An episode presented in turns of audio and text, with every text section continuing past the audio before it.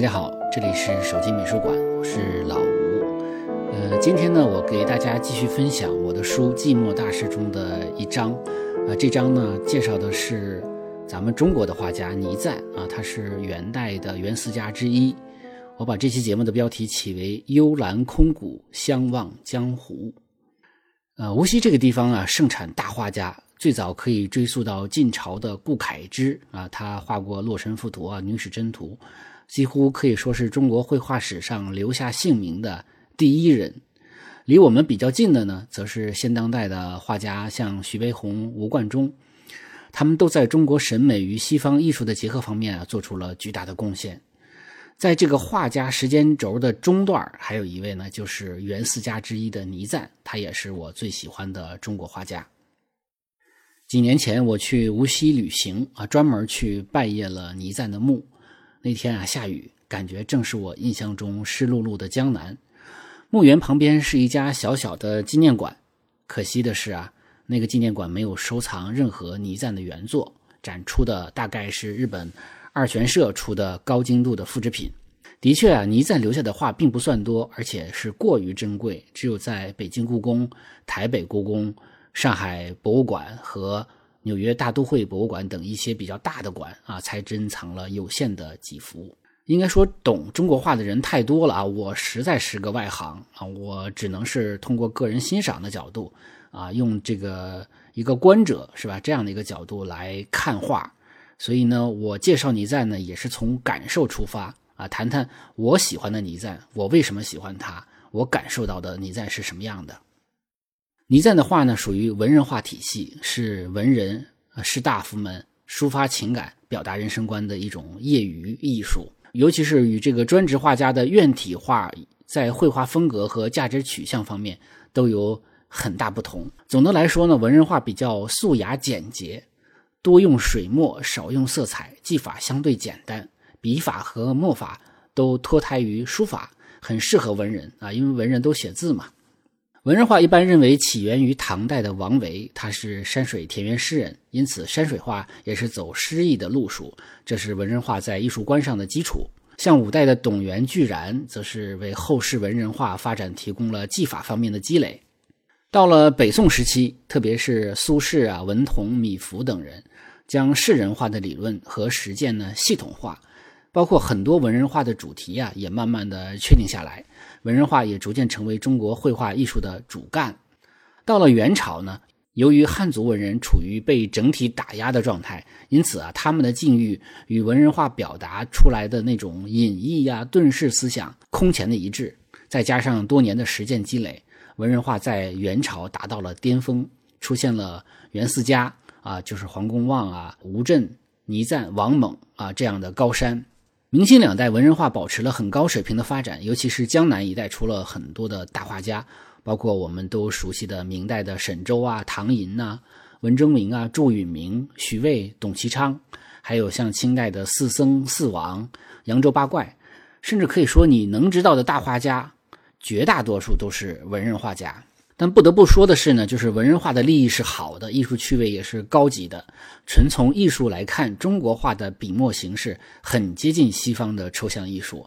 单纯的欣赏笔法、墨法、皴法，欣赏线条灵动，欣赏布局巧思，欣赏墨分五色。从这一点来看呢，中国画是早熟的。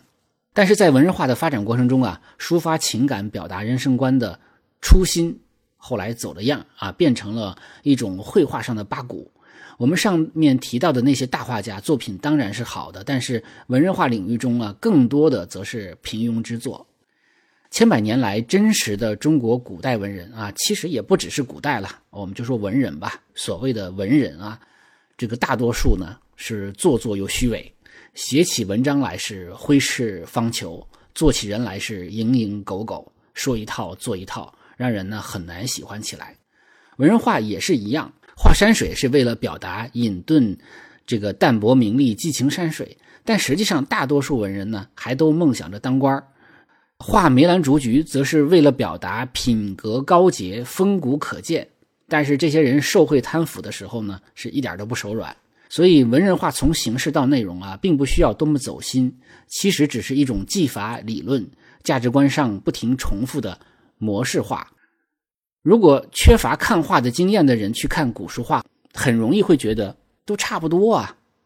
由于大多数情境之下，文人画说要走心，但并不走心。画家想表达的价值观，自己并没有从骨子里认同，他们可能画出感觉来吗？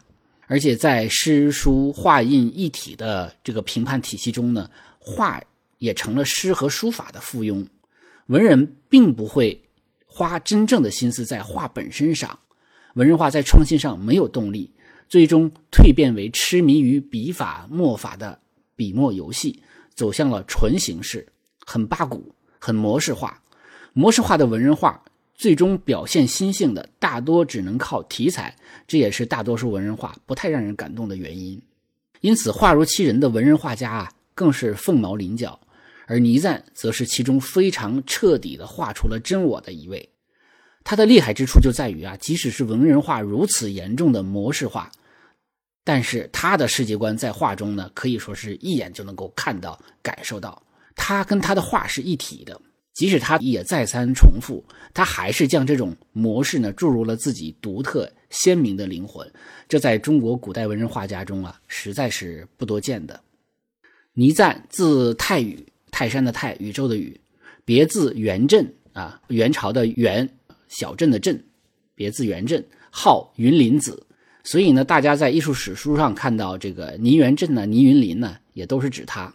那说到这儿呢，我们跑个题哈，就是古人的名字中字与名啊都有关联性，是相表里的关系。但是号呢，经常是自己取的。这个号啊，有点像咱们现代人的网名，可以随了自己的意愿。我们接着说倪瓒啊，倪瓒生于一三零一年，比另一位大画家黄公望小三十二岁。他的家庭呢是富甲一方的地主，父亲早逝啊，养他长大的哥哥是道教的上层人物。尽管汉人在元朝地位很低，但是道教在当时呢很受宠。大家是不是还记得在小说《射雕英雄传》中啊，全真教道士丘处机与成吉思汗的关系很密切，是吧？这个金庸先生呢在这里是借用了真实的历史来写的。所以呢，这个与宗教有关的家庭自然是有很多特权，积累了很多财富。倪瓒家里有一栋三层的图书馆，叫做清碧阁。清是这个清明的清。碧呢是繁体字的门里边加一个必须的必，阁是繁体字的门里边加一个开合的合，合计的合。清很容易明白哈，就清明嘛。那个清，闭呢，它是有关闭、幽静、掩蔽这样的意思。阁啊，就是通，就是楼阁的阁。清碧阁我们理解成清静幽邃的藏书阁。从藏书楼的名字，我们也能对倪瓒的个性呢了解一二。清壁阁不只有书，还收藏有琴、青铜器、古玩、字画，其中呢不乏有董源、李成、金浩等名家名作。由于家境优越，受到了良好的教育，个人修养很高，他很自然地形成了一种清高、孤傲、洁癖、厌恶政治等等性格。明史在记录他的文字里啊，直接使用了“洁癖”这个词。从另一个角度来看呢，他这个人也比较耿直、孤僻，甚至于愚痴。沉溺于诗文书画中，远离尘世功名，自然呢，他的清碧阁很少有人能够踏入其中。他的清高孤傲令人难以亲近。但是当你看过他的画之后呢，你会觉得他配啊，他值得如此骄傲。元朝的蒙古统治者啊，强征高额地赋，富庶的江南是征税的核心地区。倪瓒拥有庞大的家产，也自然要缴纳高额的赋税。于是他在四十多岁的时候呢，散尽家产分送亲友。有人认为啊，主要就是为了避税。而他在散尽家产的人生的最后十几二十年的时间里啊，基本上是住在一个船屋里，啊，类似于画舫吧，就是我们在公园做的那种画舫，漂泊于太湖啊、松江一带。有的时候他也寄住在朋友家，他将自己暂居的地方称之为蜗牛庐。蜗牛就是那个小蜗牛，是吧？蜗牛。背着那房子那意思啊，看着字面呢，我们就能够想象住所是很简陋的，这也与当初奢华的青壁阁啊形成巨大的反差。有人说这就是倪瓒聪明的地方，泛舟太湖不仅避开了高额的税赋，还躲避了元末此起彼伏的农民起义带来的战乱。到了明朝建立呢，他又成了编入平民户籍的普通人啊，也就是有点像我们建国初期哈，这个出身呢，因为你已经没有钱了嘛，你就不是呃地主富农了，你就变成贫下中农了啊，就这个意思吧，打个比方。所以呢，他就没有被朱元璋迫害。网上如果搜倪瓒呢，往往最先搜到的是一堆他洁癖的段子，大多数故事呢来自于《尧山堂外记》卷七十七。有很多故事是他在世的时候就留下来的，所以呢，多多少少有一定的可信度，至少能够说明他那种比较极端的洁癖。在这些段子里啊，我们可以看到了一个惯着不离手，哎，就是不停洗手的意思啊，就是惯着不离手的极致的洁癖症的患者，那极端程度可以说是令人啧舌。一次啊，倪瓒家里有一个客人留宿，因为担心客人弄脏屋子，他便整晚起了好几回偷听客人的动静。期间呢，听到客人咳嗽了几声，他便怀疑啊，这个人吐痰了啊，心里非常厌恶。第二天就让童仆啊去找这个痰痕，说这痰吐哪儿了啊？可是哪里又找得到呢？这个童仆呢，不得已找到了一片上面有疑似弹痕的树叶交差，然后倪瓒呢便立刻命他将树叶拿到三里之外的地方丢掉。除了有物理的洁癖啊，他也有精神洁癖。他曾经拒绝为自封吴王的农民起义军领袖张士诚的弟弟张士信画画，他表示自己啊不是王门画师，而且人家送来的一些绢帛啊，他给人撕了。后来呢，张士信有一次在太湖泛舟的时候啊，就是经过一条船，这条船散发着异香，他就很好奇，说这是谁呀？说靠近一看，原来正是漂泊于太湖之上的倪瓒。呃，气坏了是吧？我让你画画，你不画，你还把我送的东西给撕了啊！立即把这个倪瓒抓回去打了几十板子解气。打板子的时候都要打死了，但是倪瓒呢一声不吭。旁人问说：“他这么侮辱你，你怎么一句话都不说啊？”倪瓒回答说：“说了就俗了。”那么这里头有两层含义啊。一来呢是他觉得被打时候被打的时候惨叫啊是俗的，他无法接受一个跟常人哈跟普通老百姓一样的自己。第二呢，是他觉得回应侮辱他的人也是俗的，他也不想跟一个俗人呢产生半个字的交流。说俗比死更不能容忍。洁癖的本质啊啊，不是一不一定是自己多干净啊，洁癖的本质是嫌弃别的人。这种程度的洁癖和清高，在中国文化史上，大概只能出现在文学作品里。能超过倪瓒的活人，似乎我还没听说过啊。说到这儿，所以我们就跑个题。我们不仅想起了这个《红楼梦》里边的妙玉，妙玉为贾母沏茶，贾母喝了半杯，把这个剩下的茶呢赏给了刘姥姥，然后刘姥姥就喝了。那妙玉呢嫌刘姥姥粗鄙，打算把他用过一次的这个程窑的茶盅啊丢掉。后来被宝玉求情说送给了刘姥姥，让她把这个程窑的茶盅呢卖了。度日，妙玉表示啊，幸好自己没用过那杯子，如果是自己用过的，即使是砸碎了，也绝对不会送给刘姥姥。在《红楼梦》里的已经是非常敏感清高的林黛玉，在妙玉的眼中也不过是个大俗人，因为他根本尝不出沏茶的水是五年前檀香寺梅花上的雪水，而林黛玉猜的隔年的雨水怎么能喝呢？在妙玉的眼中，简直是非常俗气了啊！而且妙玉内心很喜欢贾宝玉，是吧？沏茶的时候，别人都用各种名贵的古董，单单给贾宝玉用了自己平时用的绿玉斗，不只是不嫌弃啊，甚至有没有借机亲近宝玉，有这样的一种潜在心理呢？所以不知道是巧合还是曹雪芹有意为之啊。妙玉跟倪瓒在结局上也颇为雷同啊。小说里妙玉的判词《世难容》里说。到头来依旧是风尘肮脏唯心愿，好一似无瑕白玉遭泥陷。因此，在高鹗续写的第一百十二回中，妙玉被贼掳走了，一个极端的洁癖者却落到了贼的手上，下场呢自是可想而知。我们拿他来比方，倪瓒，倪瓒被抓以后呢，狱卒给他送饭，他便要求对方啊把饭举到眉毛的高度，也就是所谓的举案齐眉啊。狱卒呢不理解，问为什么他不答。旁边知道的人解释说：“他说他是不愿意你们呼气的时候呢，这个口气对着饭菜啊，就嫌弃你。”那狱卒就大怒，干脆把他锁在粪桶的边上啊，大家苦苦求情才免除了这个惩罚。但是呢，倪瓒也因此落下了一个叫脾泻的病根，也就是咱们说的上吐下泻哈。如果没有洁癖啊，他其实还不会受到狱卒的这种侮辱。后来甚至有一种说法说他死于腹泻，死在了自己最不能容忍的脏上。所以啊，跟妙玉一样，太高人欲度，过节事同嫌。他树敌太多，也交不下几个太好的朋友，只能是孤孤单单的承受着最不能忍受的侮辱。我猜呀，曹雪芹在写小说的时候，有可能借鉴了很多倪瓒的人物特征，因为我个人觉得贾宝玉也有倪瓒的影子。虽然说公认贾宝玉对着石头鞠躬说话原型是米芾，但从整个人生经历来看，倒是像极了倪瓒。他们的童年都是出身富家大户。都不爱仕途，都有不务正业的歪财啊，当然是打引号的不务正业哈。最终呢，也都是家门败落，结果是好一似石尽鸟头林，落了片白茫茫大地真干净。巧的是呢，好一似石尽鸟头林，落了片白茫茫大地真干净。这句话用来形容倪瓒的话，倒像是量身定做的解读密码。我们用这个话来看倪瓒的话。啊，非常的得心应手。会，我们熟悉倪瓒的风格是酷笔水墨，不画人。但实际上，倪瓒早期的作品并不是这样的。中国国家博物馆呢，收藏有倪瓒的《水竹居图》，这幅画是纸本设色，也就是说，这幅画是个有颜色的。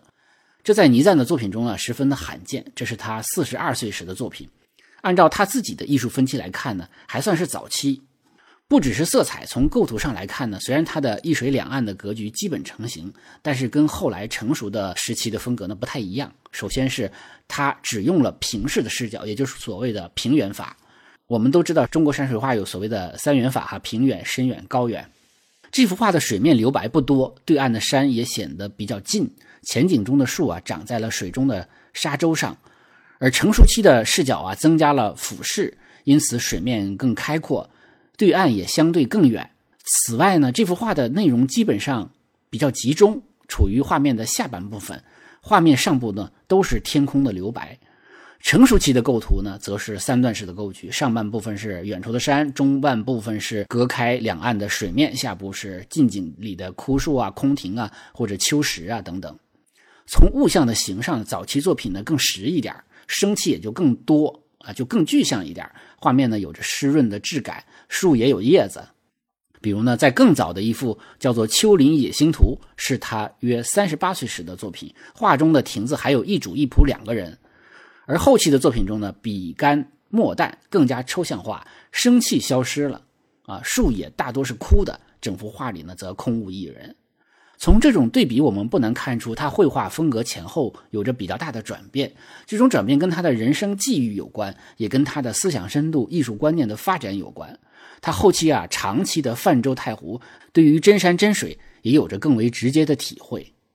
同一时期的大画家画了《富春山居图》的前辈黄公望，也是一位全真教道士。他成名较晚啊，那么倪瓒在很年轻的时候就认识了他，就认识黄公望。黄公望也是能够进入清壁阁中不多的好友之一。后来呢，倪瓒还曾经向他定制过画作，叫做《江山胜览图》。黄公望画了十年之久才完成。可见呢，对于这么一个懂画的朋友，黄公望是不敢草率。因此可以说，除了早年家藏的诸多名家巨作的影响，倪瓒后期学习了一些黄公望的风格。对于自己的绘画，这个倪瓒在《清碧阁全集》卷十答张藻仲书中说：“仆之所画者，不过一笔草草，不求形似，聊以自娱耳。”啥意思呢？就是说我的画啊，不过就是草草几笔。不追求形似啊，就是一个自娱自乐。那么在《清碧阁全集》卷九拔画竹中说：“余之竹啊，就我画的竹啊，聊以写胸中意气耳，就是画的是我心中的意气啊。那么起复角七似与非，叶之繁与疏，枝之斜与直哉？或涂抹久之，他人是以为麻为炉。”仆亦不能强辩为竹，真眉耐兰者何？但不知以中视之为何物耳啊！这是跟他的朋友张以中的一个像对话似的哈。他说啊，我画的这个竹啊，呃，是我的胸中意气，岂能计较它像不像真的呀？叶子是疏了繁了啊，这个枝是直啊还是斜呀？对吧？如果说我画了时间长了，别人说这是麻或者是芦，那我也不能强说它是竹啊，我也不能奈观者如何，对吧？但是不知道以中就是张以中啊，你视之为何物耳？就是你看它是啥呢？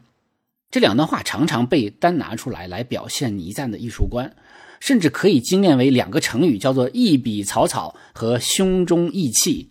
那么这两个成语都有一个字叫做“逸”。从字面上来看呢，逸啊，要么指安逸的逸，很闲很散淡；要么是飘逸的逸，很仙儿很洒脱；要么是超逸的逸，很高很超然；要么是隐逸的逸，很深很遁世。但是这些意义体现在倪瓒的画中是什么呢？我提炼出来几个字啊，第一个字就叫做净，干净的净。一三四五年啊，这个倪瓒四十四岁的时候画下了《六君子图》这幅画呢，收藏于上海博物馆。这段时间呢，是他散尽家财开始泛舟太湖，成为水上隐士的时间，也基本上是他三段式画风的成型时期。在画的前景中，一个小丘之上画了纵向延伸的六棵树，分别是松、柏、樟、南、槐、榆。啊，这六种树，六棵树象征了君子不同的美德，而画面的上部呢，则是横向延展开来的山丘。这幅画非常能够体现倪瓒画作给人最直接的感受，就是干净。整个画面构思非常简洁，内容单纯，干笔淡墨，前景与远景拉开了距离，平远法加深远法产生了大面积的留白，形成了疏离感。即便不考虑画作的名称“六君子”所明示的这种道德寓意啊，前景中的六棵树也会给人一种人格化的感受。其中呢，是前四棵为一组，后两棵为一组，特别像站在岸上的两小撮人，对吧？这种排布呢，也会强化这种人格化的感觉出来。第二个关键字呢，就叫做“隔”，隔开的“隔”。在《六君子图》画完十年之后啊，倪瓒又画出了另外一幅比较类似的构图。叫《渔庄秋季图》这幅画呢，也是在上博。这幅画的画面元素啊，与《六君子图》基本上是一致的。远山啊，中间留白的水面，前景中的六棵树。但是呢，在这幅画中，前景中的树比起前作来更加难分清树种，而且更加干枯。远山被拉到了更远的地方，画面的最上部。那么倪瓒把消疏感又增加了几分，使得这幅画更加倪瓒了，对吧？更加是他的个人风格了。这里呢，隔的感觉就隔开的隔的感觉更强了。隔是文人山水画很重要的一种构图方式，也是很重要的一种心灵表达。隔开的水面表示自己尚在此岸，而彼岸的山象征着一种可望而不可及的心灵家园，暗喻着无法逾越的距离感。研究中国古代绘画很有成就的著名美国汉学家高居翰。写的一本书啊，就是关于元代绘画的专著，名字就叫做《隔江山色》。这个书名很能表达元代文人画的画面特点和遁世心理。有的画家喜欢用前景中的树呢叠在背景的山上，形成一种画面元素的连贯性，保持了所谓的气。但是在倪瓒的大多数作品中呢，隔就是真的隔开了，不会用任何手法把两岸连起来。这也是倪瓒绘画消疏感的一个重要来源。另一个关键字呢，叫做“淡”啊，就是浓淡的“淡”。从技术上来说呢，一般认为是倪瓒发明了折带皴的皴法啊，也就是一种看起来很像折带似的啊那样的皴法，表现岩石结构的效果很好。不过呢，我们的侧重点并不在技法，而在乎呢技法表达的内心世界。倪瓒的笔墨最大的特征就是干笔淡墨，而这个“淡”呢，拿捏的恰到好处。淡是一种弱表达。是在色彩上做的减法，那么在水墨中当然就是灰度了。那这个灰度就是淡一些，视觉上不夺人眼球，体现了一种疏远虚无，也表现出呃画家对于纷乱扰攘尘世啊避之不及的一种消极态度。这种消极态度之于表达隐遁主题的文人画，反倒是一种高级感。后世的画家喜欢倪瓒的非常多，模仿的也非常多。别看倪瓒的画构图简单，技术上也没什么复杂之处，不过仿的好的几乎没有。倪瓒的超级粉丝董其昌动不动就仿倪云林笔意一把，对吧？他的画人经常是这样的，但从来都画不出倪瓒的那种消暑感来。除了笔法上确有不同之外，倪瓒的淡实在是董其昌门啊模仿不来的。大概是因为董其昌本身就不够淡吧。当然了，董其昌的仿作自有他的好，但是这跟倪瓒原作所要表达的思想已经是风马牛不相及了。还有一个关键字叫做空。一般说来呢，山水画也多少会画一两个点景的小人儿啊，有这种渔樵耕读，对吧？策杖的老者。陪侍的童仆，大多数不会画得很精细，主要是在山水里注入人的气息，或者表现人游走山林的路径。用现在的话说，就是个工具人，对吧？那么，除了早期的个别作品外，倪瓒的绝大多数的画作中都没有人，甚至没有鸟，没有任何动物。而且，在他的画中呢，经常有一个几笔组成的空亭子，这是一个非常非常倪瓒的元素。亭子表明有人活动，而不画人呢，又将这种人的活动虚化了。这种实中带虚、虚中有实的做法，使得人不再沦为画面的视觉工具，而成为提供给观看者想象和品味的重要元素。在倪瓒的画中啊，有的画空亭，有的不画啊。比如说《渔庄秋季图》就没画。有人觉得空亭可以被剪掉，画面越剪越好，但是我是不这么认为的啊。我认为剪法。并不是剪无可剪才是最佳，这里也有个度。我认为空亭呢是一个非常绝妙的意象，是倪瓒的作品中的神来之笔。如果从来不画空亭，倪瓒的后世评价恐怕不会达到现在的高度。后世模仿倪瓒的大多也都画空亭，但是总是往具象了画，就是往像了画，做了加法，画的太实呢，失去了倪瓒版空亭啊原有的意味。无人还给画面带来了安静感。如果说有人，就有可以。想见的说话声、走路声啊，人总是跟声音相伴。如果没有人和人的声音，那么山水之中就全都是自然的天籁了，风声、水声、鸟声啊，这些纯自然的声音。尽管这些声音是有声，但这些声音却彰显了安静，而这安静就是世界上的干净。又回到了静上去了哈。倪瓒的话呢，有很明显的厌世之感，而厌世的主要表现为。厌世人，他的山水啊，空不见人，是因为尘世中的人在他眼中呢，充满了不洁之感，从肉体到灵魂，无一不脏，无一不燥，无一不俗，根本不配出现在他的画里，不配出现在他心灵的山水里。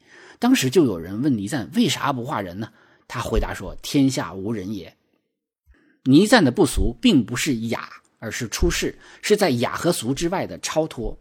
倪瓒的孤独跟我们聊过的其他画家的孤独是很不一样的。他的孤独源于他的清高孤傲，他几乎睥睨一切，谁都瞧不上，感觉没有几个人能入他的法眼，没有人有能力跟他交流，没人能够真正懂他。他的孤独是一种高处不胜寒的孤独，绝大多数人是没有品尝这种孤独的资格的。早期我看倪瓒的画的时候呢，我觉得这个。无人呢是一种代入感啊，可以把看画的人带入到山水之中，面对着一个空无人烟的风景啊，观看着可以全身心的融入，把自己就当成这个画的一部分。那么不管倪瓒本人怎么想啊，当然这是一个解读的方向，但实际上呢，旅行也是同样的道理。我个人是一直推崇一个人的旅行，对吧？很大程度上就是觉得旅行要有代入感，没有旅伴才会脱离日常。其实是更加有助于融入旅行的过程中，更深入的去感受旅行。我自己拍摄旅行的那种风景照的时候呢，也是尽量的不拍人啊，不是装清高厌世人啊，这跟这比不了倪瓒哈。主要是因为人是画面中不可控的因素，要想人在风景摄影中啊恰到好处，实在是太难了，倒不如完全舍了更方便。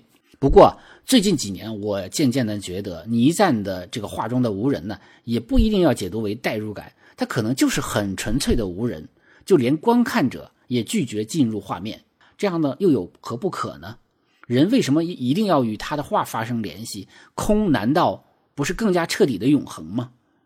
还有一个字叫做灭，消灭的灭。中国绘画有一个非常重要的理论，叫做谢赫六法。六法的第一法叫做气韵生动。然而啊，就依据我的理解啊，我认为倪瓒。对这第一条就不符合。我认为他的画是一片死寂，没有气韵，拒绝生动。当然，可能画画的人有他们的理解和表述方式啊，他们可能在倪瓒的画中呢，也能找到气韵生动的一些这个，就是从技法上来讲，能找到相应的、相对应的一些东西。佛教的四谛啊，叫做苦集灭道，其中的第三谛就是灭谛，大概的意思就是息止，熄灭的熄啊，停止的止，息止，厌离、解脱、涅槃。倪瓒虽然出身于道教世家，我不太清楚他是不是。多多少少也信点佛教啊！不管怎样，我都从他的画里感受到了一种寂灭的感觉。倪瓒用一笔草草写胸中意气，画出了一个不折不扣的艺品啊！我们都知道，艺品是中国画的一种评价方法啊，这个是最高的，就叫艺品。不过，作为观者，我们感受到的不只是意的洒脱与随性，而更是灭的彻底与决然。倪瓒对于人世的绝望是清晰可见的啊！拒绝在画中。表现出生气了。学倪瓒、仿倪瓒的画家们，不仅是没能表现出他的淡和空，更是没有一个人能画出他心中的枯寂和决然。我们再看一遍《红楼梦》里的那句诗：“好一似石径鸟头林，落了片白茫茫，大地真干净。”这不就是倪瓒和他的画吗？当然有人会说了啊，感觉倪瓒画的都是同一幅画，这个感觉没错啊，确实一个画家绘画风格一旦确立，基本上就是不停的重复和变奏。无论东方还是西方，除了毕加索这种极为少数的鬼才之外，艺术家大都如此。反复画同一种风格的好处在于，可以长久的思考同一个问题，长久的探究同一种观念，从而深化自己的艺术表达。当然，在技法上也是反复的磨练，是吧？还有一点要说明的是，山水画之所以叫山水画而不叫风景画，那是因为山水是理想，是心灵，是形而上，它不是视觉，无需呈现真山真水，更不必表现风景的真实美感。我们喜欢一幅画中的山水，跟喜欢一处景区里的山水，本质上就不是同一种喜欢。甚至再大胆一点说，文人画从某种意义上说。都不一定算是画。倪瓒如果还活着，一定对后世的画家的追捧啊嗤之以鼻。就是我们别人喜欢他，或者是别的画家喜欢，像董其昌什么的啊，一定是嗤之以鼻、不屑一顾的，一定不喜欢我老吴这种俗物外行、自以为是的这种分析解读。我觉得啊他更想成为空谷幽兰。当年泛舟江湖啊，就是希望被世界遗忘，所以啊，他是真正的隐者啊，大隐隐。于心呢？好，关于倪瓒呢，我就分享这么多。如果大家喜欢这个系列的话，可以去网上购买我的书《寂寞大师》。谢谢。